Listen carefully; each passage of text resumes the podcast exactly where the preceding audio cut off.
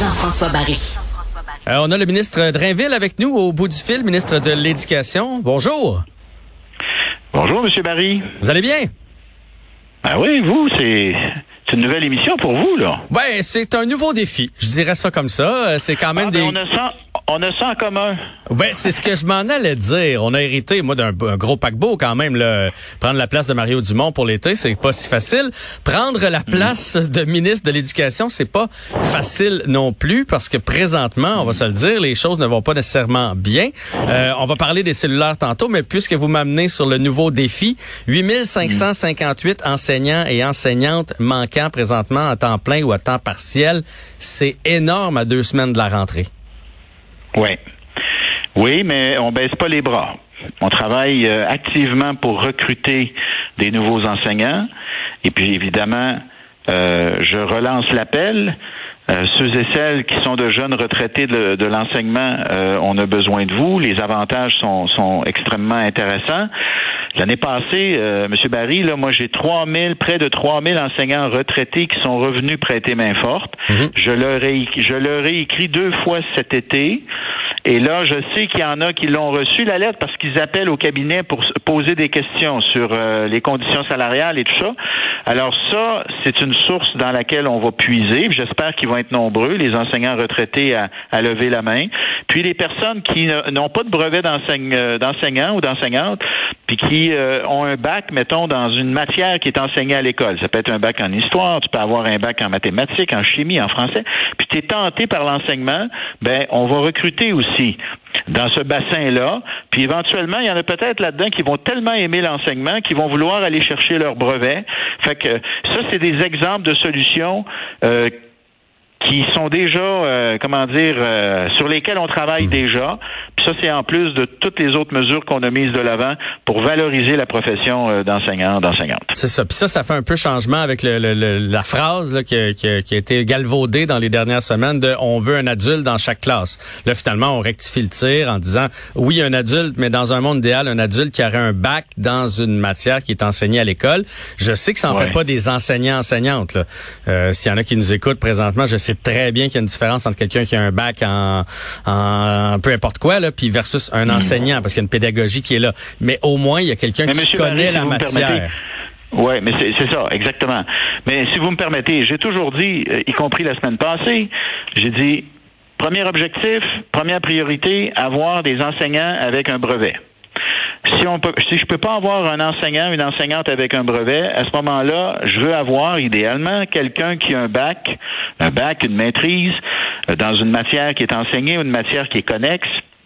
Et si je ne peux pas avoir euh, une personne qui s'en vient dans une classe puis qui a déjà un bac, une maîtrise, un bac, un DEC dans certains cas, ben là, effectivement, le plan C, si on peut dire, là, c'est d'avoir un adulte le temps qu'on trouve un enseignant ou une, enseignante. Et l'année passée, si je me fie à l'année passée. On a euh, commencé, on était à la mi-août là, euh, avec euh, X nombre de- de- d'enseignants, et à chaque semaine, on diminuait de 50% le nombre de postes à combler.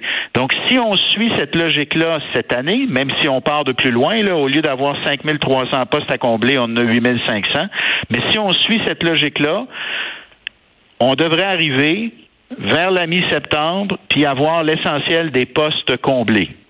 C'est pour ça que je suis relativement confiant. Je veux pas, vous comprenez? Oui, je je, je veux pas euh, avoir l'air d'un jovialiste, puis je veux pas faire à croire aux gens euh, des choses qui, euh, je veux pas prendre des engagements que je ne peux pas livrer. Mais ce que je peux vous dire, c'est qu'on travaille vraiment très fort. Les centres de services, les directions d'école, les équipes écoles. Euh, on a mis en place toutes sortes de, de, de, de moyens pour attirer, pour retenir, pour, pour convaincre.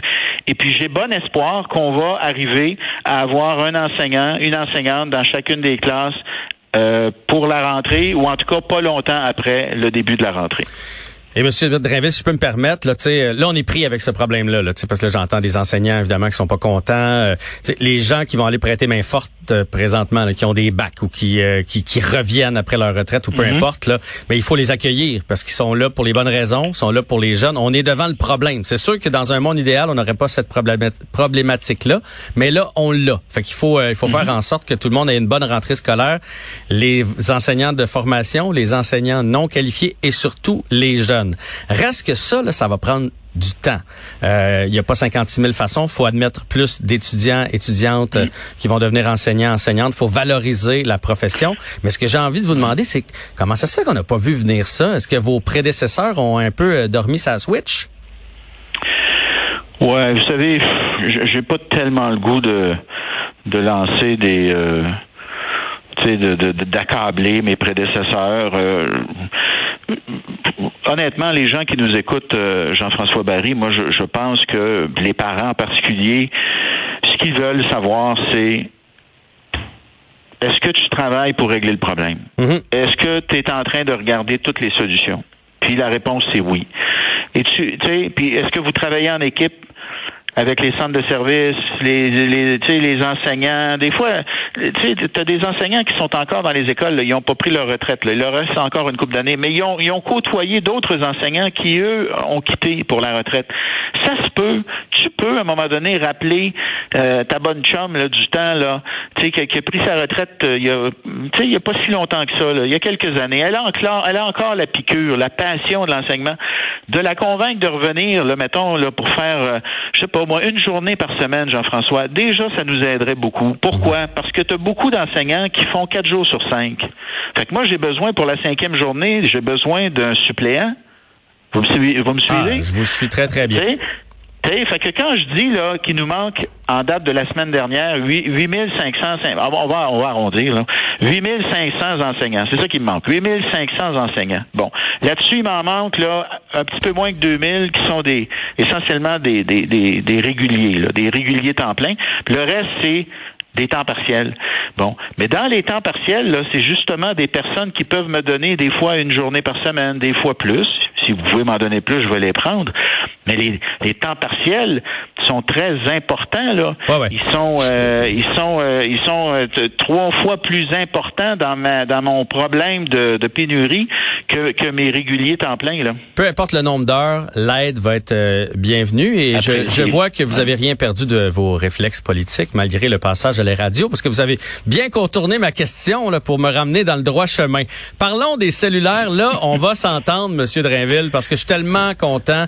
Moi des fois mes enfants me textaient pendant le jour, je faisais Hey, t'es pas en classe, toi? Qu'est-ce que tu fais avec ton cellulaire? Moi, le cellulaire en classe. Alors, très heureux de savoir qu'on va interdire le ah. cellulaire dans les classes. Je sais qu'il y en a qui sont mitigés là-dessus. Moi, je suis entièrement d'accord. Est-ce que vous avez pensé aussi aux fameuses montres? Parce que, tu sais, maintenant, avec les montres intelligentes, si le téléphone est dans un petit bac en dessous du bureau du professeur, ça se peut que la montre, elle, continue de fonctionner. Oui. Alors, vous posez des excellentes questions. Je, oui, on, c'est sur la table à dessin et on va rédiger la directive qui va être par la suite acheminée au Conseil des ministres. Et entre le moment où on va euh, la rédiger, et ça c'est maintenant.